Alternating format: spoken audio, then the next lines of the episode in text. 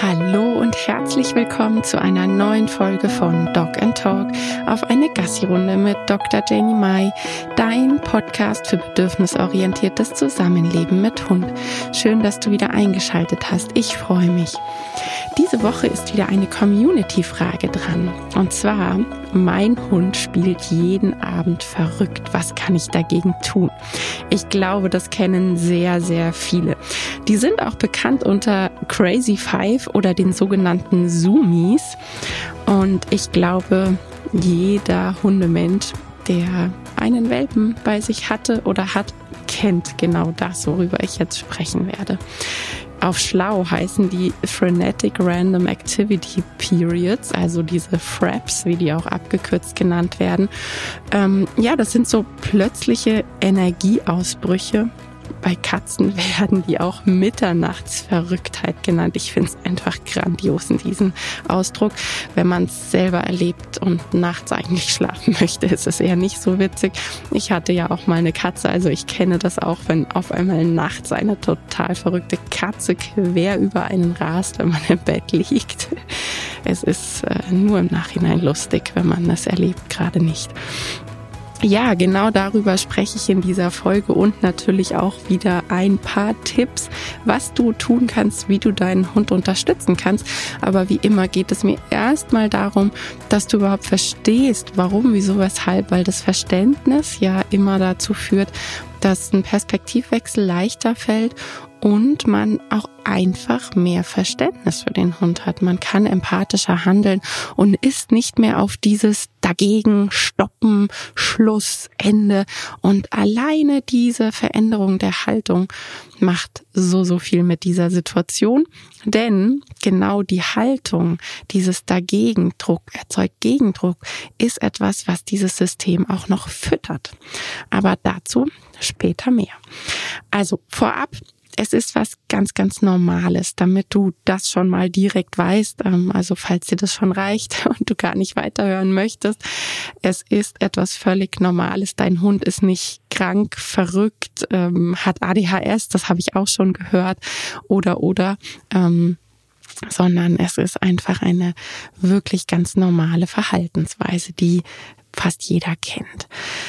Sogar mein 13-jähriger Senior macht sowas noch ab und zu. Also egal wie alt der Hund ist, natürlich tritt es dann nicht mehr so häufig auf wie jetzt bei einem Welpen oder einem Junghund.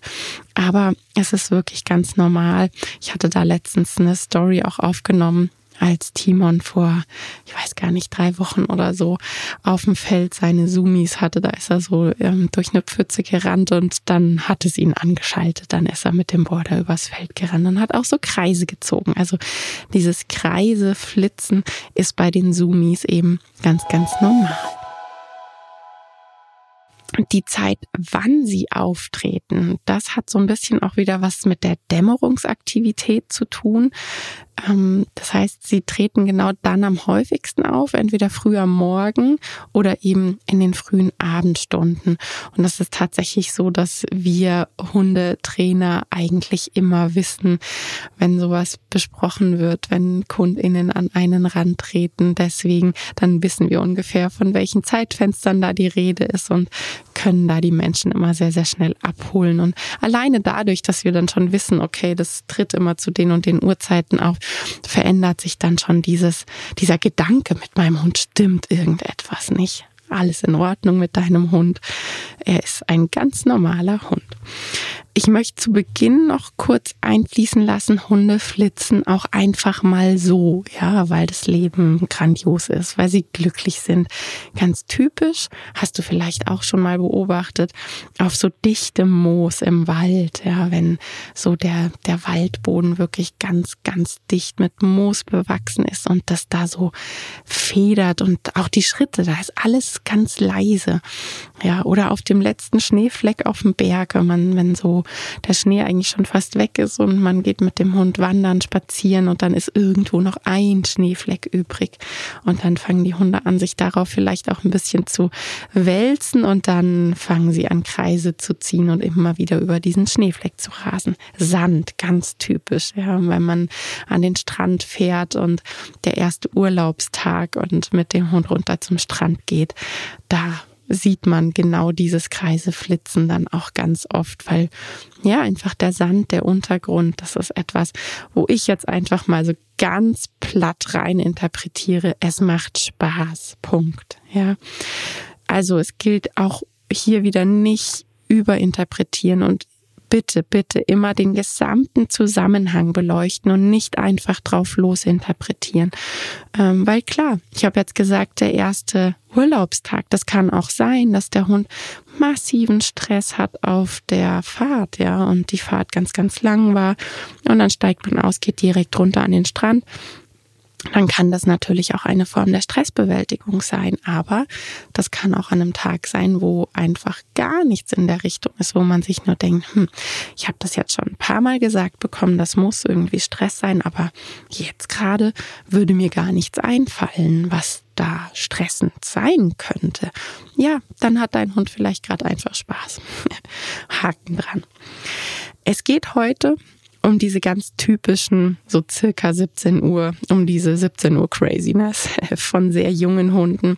Über die möchte ich sprechen, weil dazu eben auch die Frage kam, einfach dieses, der Tag wird so langsam ruhiger, die Energie der erwachsenen Menschen geht dem Ende zu und man möchte Feierabend machen, setzt sich gemütlich aufs Sofa und dann bam, kommt der junge Hund über Tische und Bänke angeflogen, hackt in die Fersen, zerrt an der Hose und macht Hellbell.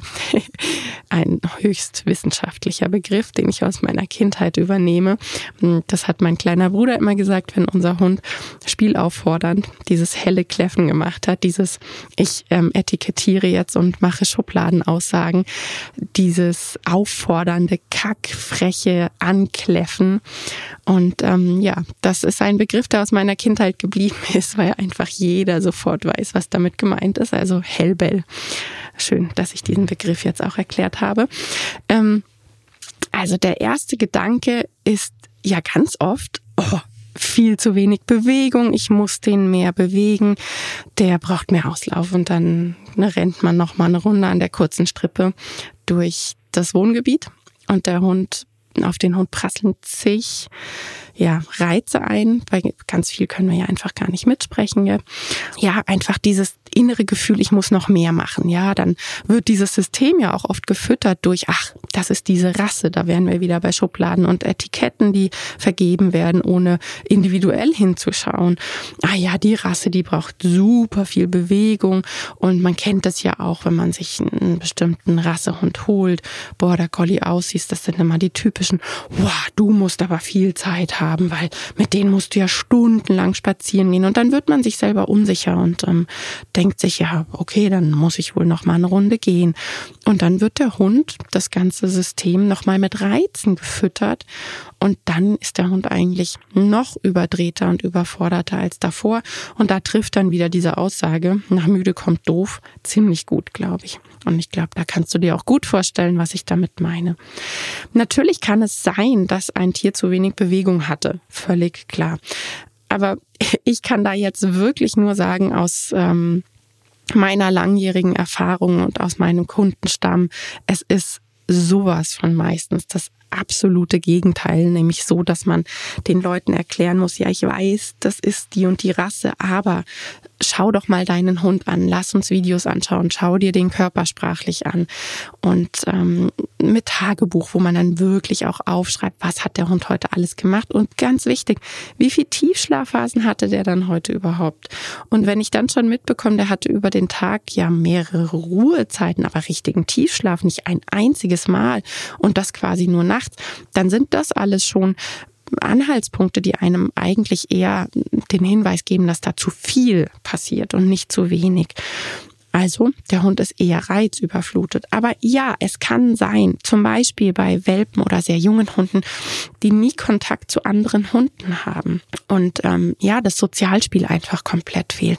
Und da ist wirklich egal, wie sehr wir uns bemühen und auch selbst mit dem Hund irgendwie spielen wir können das einfach nicht liefern. Wir können das nicht liefern, was so ein ruhiges, ausgeglichenes. Ich meine jetzt nicht diese Jagd- und Flitzspiele, ja, weil da sind wir auch wieder sehr, sehr schnell im Überdrehtsein, wo dann das Spiel, wie man auch immer so schön sagt, kippt. Ich meine wirklich diese Spielpartner, wo die Hunde sich dann auch gegenseitig rumkugeln und auf dem Boden liegen und so Maulfechten machen, wo man so das Gefühl hat, die können jetzt in dieser ruhigen Erregung irgendwie eine Stunde vor sich her spielen und dann sind die danach so richtig mental ausgeglichen. Und das, das kann man nicht ersetzen. Und da gibt es durchaus hier und da mal KundInnen, wo ich dann sage, hey, lass uns schauen, dass wir da Playdates bei euch im Garten oder meinetwegen auch in der Küche oder im Flur, dann ähm, ist es auch so ein bisschen reizbegrenzt, dann hilft man da nochmal mehr dabei, dass es nicht zu diesen Flitze- und Jagdspielchen kommt. Und ja, manchmal muss man da dann gucken, dass es dahin geht, dass der Hund eben auch so eine Auslastung hat. Bei allen anderen ist es wirklich viel häufiger die Reizüberflutung. Ähm, es kann sein, wenn der Hund so diese Spielaufforderung macht und das Gegenüber ihn abblitzen lässt und das mehrfach, dann mündet das in Sumis. Dann rennt der Hund auch seine Kreise und dann ist das natürlich Konflikt und natürlich auch frustrierend, ja. Also da wäre dann das Thema aktive Stressbewältigung etwas was wichtig zu erwähnen ist. Also sich so den Stress, den Frust runterrennen, weil ich hätte aber so gern gespielt und ähm, du hast nicht auf mich reagiert, wie ich mir das gewünscht habe. Und ja, dann endet das in solchen Zoomies vom Hund. Übersprungshandlungen in Konfliktsituationen, ähm, aktive Stressbewältigung, ganz wichtig, sich das auch nochmal anzugucken, dieses System Stressbewältigung, weil gerade hier finde ich es wichtig, sich nochmal klar zu machen, dass gerade jungen Hunden fehlen ja noch Strategien, mit Stress so richtig umzugehen. Ja, wie, und vor allem muss man immer noch dazu sagen, Strategien, die wir Menschen auch noch gut finden, je nach Umwelt und je nach Situation. Sind wir gerade, keine Ahnung, in einem Restaurant, sind wir zu Hause, sind wir irgendwo in der Wohnung ähm, zu Besuch in der Stadt an der kurzen Strippe, was auch immer. Also da gilt es ja wirklich, Strategien zu erlernen. Wie kann ich mit Stress überhaupt umgehen als Hund in der menschlichen Welt? Und da sind wir echt in der Bringschuld im Sinne von, wir müssen dem Hund Chancen geben auf Lernen und eben auch Unterstützung, damit er überhaupt lernt und weiß, wie wir Menschen uns das vorstellen und gut finden. Ich nenne das immer dieses Erregungswellen-Surfen da müssen wir wirklich unterstützen und eben dem Hund auch Chancen auf Lernen bieten. Ähm, ganz vorne steht da natürlich auch das Thema Selbstbeschäftigung, finde ich. Kann dein Hund das? Hast du ihm das beigebracht? Hat er Chancen dazu? Weil auch hier wieder, es braucht gerade bei den sensiblen Hunden, ja, wo es dann wieder heißt, der wird so hampelig, der wird so wuselig. Das sind ganz oft die, die sensiblen Hunde, Hunde. Und wenn die keine Ja-Umgebung bekommen haben, dann hatten die keine Chance für Selbstbeschäftigung. Weil stell dir das vor, du fängst an als Hund natürlich mit Hundegehirn und dann machst du das halt auf Hundeart und Weise, dich zu beschäftigen. Und dann kommt ein Nein, lass das, Schluss, nee, so nicht, nee, da aber nicht. Und dann halt ständig ein Aua, Aua, so nicht, so nicht, so nicht. Das heißt, okay, der Hund, der, der sowieso Hirnkastel die ganze Zeit im Gange hat, weil wie soll ich's machen, was? Und bloß nichts falsch machen will, mit dem Mensch spielt er falsch, das soll er nicht machen, das soll er nicht machen. Das mündet nicht in guter Selbstbeschäftigung, sondern in echt einer hohen Erregungslage und sehr, sehr viel Konfliktverhalten. Eine Ja-Umgebung finde ich so wichtig, damit eben wirklich dieses in den Flow kommen, Selbstbeschäftigung möglich ist und der Hund keine Fehler machen kann. Für mich ist und bleibt Badezimmer oder auch äh, Küche eine super Möglichkeit, wenn man das hundesicher macht oder auch das Büro, wo wir Menschen ja doch meistens einfach Ruhe ausstrahlen und da hocken und in den Laptop starren und eher langweilig sind. Auf Hundeebene schauen, liegt da was rum, Stromkabel und, und, und alles wegräumen, was gefährlich ist, beziehungsweise nicht angeknabbert werden soll und dafür aber Dinge zur Verfügung stellen, die hundlich okay sind. Ich würde da jetzt nichts reinpacken in mein Büro. Ich habe jetzt gerade ein äh, Quietschespielzeug von Kenny im Kopf. Das würde ich nicht ins Büro packen, weil ich weiß, der rast dann damit hier durchs Büro und wirft sich das selber hoch und fängt das in der Luft und hüpft und lässt sich runterfallen und ne, das wäre jetzt nicht so ein, so ein Bringer, weil ich mag ihn ja dann nicht auf, weiß ich nicht, Erregungslage 5 Milliarden haben. Selbstbeschäftigung in einem in einer ruhigen Erregungslage. Und da sind immer Futterbeschäftigung, Schleckmatte, Kauspielzeuge. Ja, aber natürlich auch Spielzeuge, wo du einfach sagst, da kaut dein Hund so ein bisschen drauf rum, das trägt da ein bisschen rum, dann klar soll der auch ein bisschen rumflitzen. Ich meine, er ist jung, ja. Aber eben alles in einem Bereich, wo du sagst, das ist machbar. Da kann er sich auch selbst wieder runter regulieren und braucht danach nicht deine Hilfe mit Körperkontakt und Futter und so weiter. Also das ist eine Ja-Umgebung und die finde ich extrem wichtig wenn es eben auch um Stressregulierung, Erregungswellen surfen geht. Ich spiele und schaffe es aber auch selber, mich wieder runterzubringen und brauche nicht unbedingt Hilfe. Und ja, ansonsten müssen wir da natürlich Hilfe geben. Wie geht das? Ich finde, da Futter jagen ist echt eine super grandiose Sache. Deshalb hab einfach in allen Hosentaschen Leckerli. Ähm, griffbereit, wie auch immer. Auf jeden Fall solltest du wirklich was griffbereit haben. Wenn du deinem Hund schon an der Nasenspitze ansiehst, okay, gleich ist es soweit, der flitzt quasi schon auf mich zu oder überlegt gerade, dass er mir in die Fersen rennt oder er sich gleich in meine Hose festtackert, dann zück wirklich ein Leckerli und kündige das auch gerne an und schmeißt das Leckerli weg, dass er das Leckerli jagen kann und eben nicht in dir einschlägt. Und dann kannst du die Leckerlis hin und her werfen und Stück für Stück wirfst du sie nicht mehr so weit, dass die Flugbahn nicht mehr so weit ist und dadurch auch die Flitzbahn nicht mehr so weit ist. Und dann holst du den Hund wieder runter. Du hast praktisch so eine Erregungskurve gezeichnet.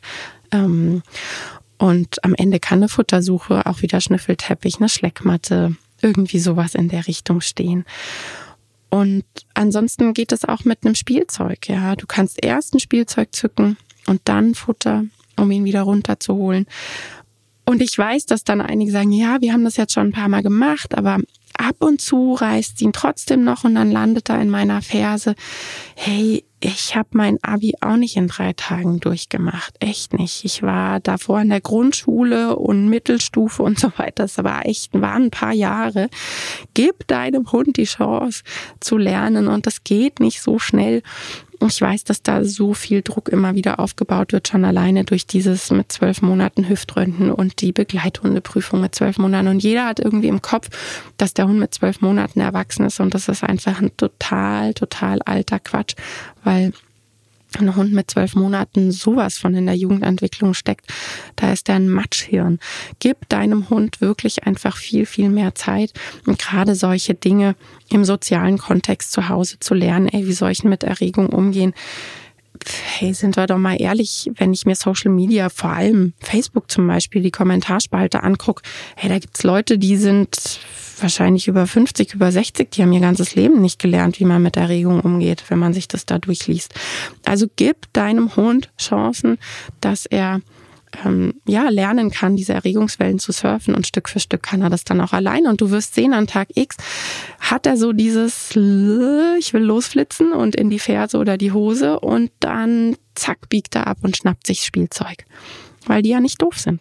Ähm, Konflikt kann natürlich auch auftreten, wenn der Hund gelernt hat, oh, wenn die Menschen auf dem Sofa sitzen und ich sie dann zum Spiel auffordern möchte, weil auch das, es kann sein, dass diese Sumis auftreten. Ich hatte es vorhin schon kurz erwähnt, der eine Hund, der nicht reagiert. In dem Fall sind es die Menschen, die nicht reagieren und es kommt vielleicht auch noch eine negative Konsequenz hinzu der hat gelernt, dann bekomme ich Ärger und hat vielleicht ja ängstigendes Feedback kassiert und hat das mit der Situation verknüpft. Sobald meine Menschen da auf dem Sofa hocken, äh, eigentlich habe ich hier jetzt noch ein Bedürfnis, ich weiß aber nicht so ganz, wie soll ich denen das erklären, weil nachher fühle ich mich wieder kacke. Deshalb bleibt der Hund auf Entfernung, aber sein Bedürfnis nach Sozialkontakt und Spiel ist ja immer noch da. Angst und Unsicherheit steht hier im Vordergrund. Und da wären wir dann auch wieder bei aktiver Stressbewältigung durch. Ich weiß nicht weiter, wie soll ich es machen? Ja. so ein typisches Beispiel ist auch oft, man kommt von einem Spaziergang, hat super viel erlebt, wobei, ja gut, das ist was, was vielen Menschen einfach gar nicht bewusst ist. Gell? War das jetzt viel, war das wenig? Weil wir es gar nicht so wahrnehmen, wenn das für den Hund super, super viel war. Ähm, es braucht oft so eine Übergangs-, so eine ja, eine Übergangsphase in den Schlaf. Wir stellen uns vor, oder viele Hundemenschen stellen sich vor, man kommt so von diesem Spaziergang und ähm, ja, der ist jetzt ja schlapp. Wir haben ja draußen alles gemacht und dann gehen wir rein und dann legt er sich hin und macht ein Nickerchen und dann kommt man rein und der geht über Tische und Bänke und Hellbell und so, ne? Und ist total aufgedreht. Und dann ist man hilflos wieder in diesem, habe ich was falsch gemacht? Waren wir doch zu kurz draußen? Hm, hätte der noch mehr? wirklich oft ist es, es war super viel. Der hat extrem viel zu schnuppern gehabt und, und, und. Und es braucht da so einen Übergang, damit der zur Ruhe kommt, von der Palme runter irgendwie wieder eine Hilfe. Und die Hilfe kann da wieder sein, Futter, Schleckbeschäftigung, sowas Ritualisiertes. Wenn wir von draußen kommen, habe ich schon so einen Schleckball vorbereitet und den bekommst du dann da und da in deiner Ruhezone zum Beispiel. Und das läuft immer so ab. Wenn man das so ritualisiert macht, dann wirst du sehr, sehr schnell Erfolge haben, weil dann dein Hund einfach A gelernt hat, wie kann ich mit dieser Erregung umgehen? Wie kann ich mit diesem Gefühl von, ich weiß nicht wohin mit mir, wie kann ich das kanalisieren? Ah ja, immer wenn wir reinkommen, dann flitzen die schon voraus in die Ruhezone und dann gibt's da meinen Schleckball oder eine Schleckmatte, was auch immer. Und dann vielleicht auch ein Ich sitze bei dir, Körperkontakt. Da gibt's ja auch einige Hunde, die das gut finden. Und danach ein Nickerchen. Da gibt's wirklich Hunde und das ähm, kommt dann auch oft in der Jugendentwicklung nochmal, wo man dann sagt, ey, der konnte schon so, so gut in die Ruhe finden und auf einmal braucht er ständig wieder Körperkontakt und ich kann nicht aufstehen. Sobald ich mich bewege, latscht er wieder hinterher. Und ich verstehe das wirklich, ähm, das kann nervig sein. Hey, ich erinnere mich da echt noch an meine Kindheit. Ich bin ja mit Hunden aufgewachsen und wir hatten oft Welpen, auch aus dem Tierheim und ich weiß noch, bei dem ersten Tierheimhund, der hatte auch so Schwierigkeiten mit äh, dem zur Ruhe kommen. Und dann war immer, nein, jetzt darfst du nicht aufstehen. Und man hatte Durst und wollte halt in die Küche. Und nein, ihr müsst jetzt alle sitzen bleiben. Und dann durfte sich niemand mehr bewegen, weil der Hund gerade mal lag und äh, im Begriff war einzuschlafen. Und das ist nervig, aber tatsächlich haben das da meine Eltern schon so richtig kommuniziert, weil das Bedürfnis des Hundes einfach klar war. Und dann halt mal kurz im Vordergrund stand, weil man wusste, wenn er jetzt nicht pennt, dann wird der restliche Tag echt krass. Und ja, das kann einfach in der Jugendentwicklung dann nochmal kommen, wo man sich denkt, ey, er ist jetzt ja aus der Welpenzeit raus. Aber dann kommen nochmal Phasen, wo der nochmal mehr Hilfe wieder braucht. Und klar, super unterschiedlich und individuell wieder, gell? Und dennoch, wenn man von draußen reinkommt und wirklich öfter erlebt, dass der Hund dann diese Sumis hat nach dem Gassi, es sollte ein Feedback sein. Draußen war krass erregend. Und da einfach auch schauen, woran man das unterwegs vielleicht schon besser erkennen kann. Kann ich da schon mal eine Pause machen? Kann ich äh, ja mehr Zeit geben zum Verarbeiten von Reizen? Da kennt ihr ja mein Kino und Popcorn, was ich immer mal wieder anspreche. Tempo rausnehmen. Einfach den Hund wirklich beobachten und, und ihm Zeit geben.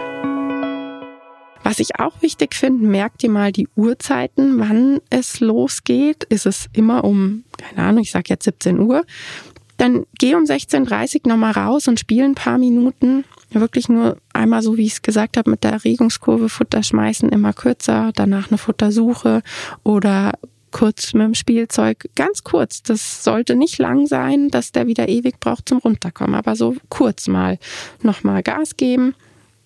Und danach gibt's eine Schleckbeschäftigung in der Ruhezone, gern mit Körperkontakt, wie ich es angesprochen hatte alle Hilfen zum Beispiel, auch die du über konditionierte Entspannung kennst, ist der Hund vielleicht auch auf Entspannungsmusik konditioniert, all sowas kann da super helfen.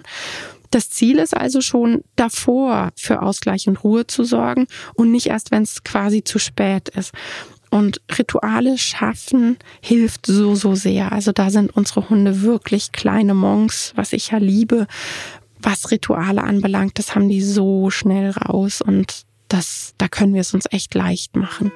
Wenn du Lust hast, mehr über Stress zu lernen, am 31.03. startet mein begleiteter Stresslass-Nachkurs. Das ist ein Drei-Monats-Kurs, den es so in der Form noch nicht gab. Bisher war mein Stresskurs in begleiteter Version immer sechs Wochen.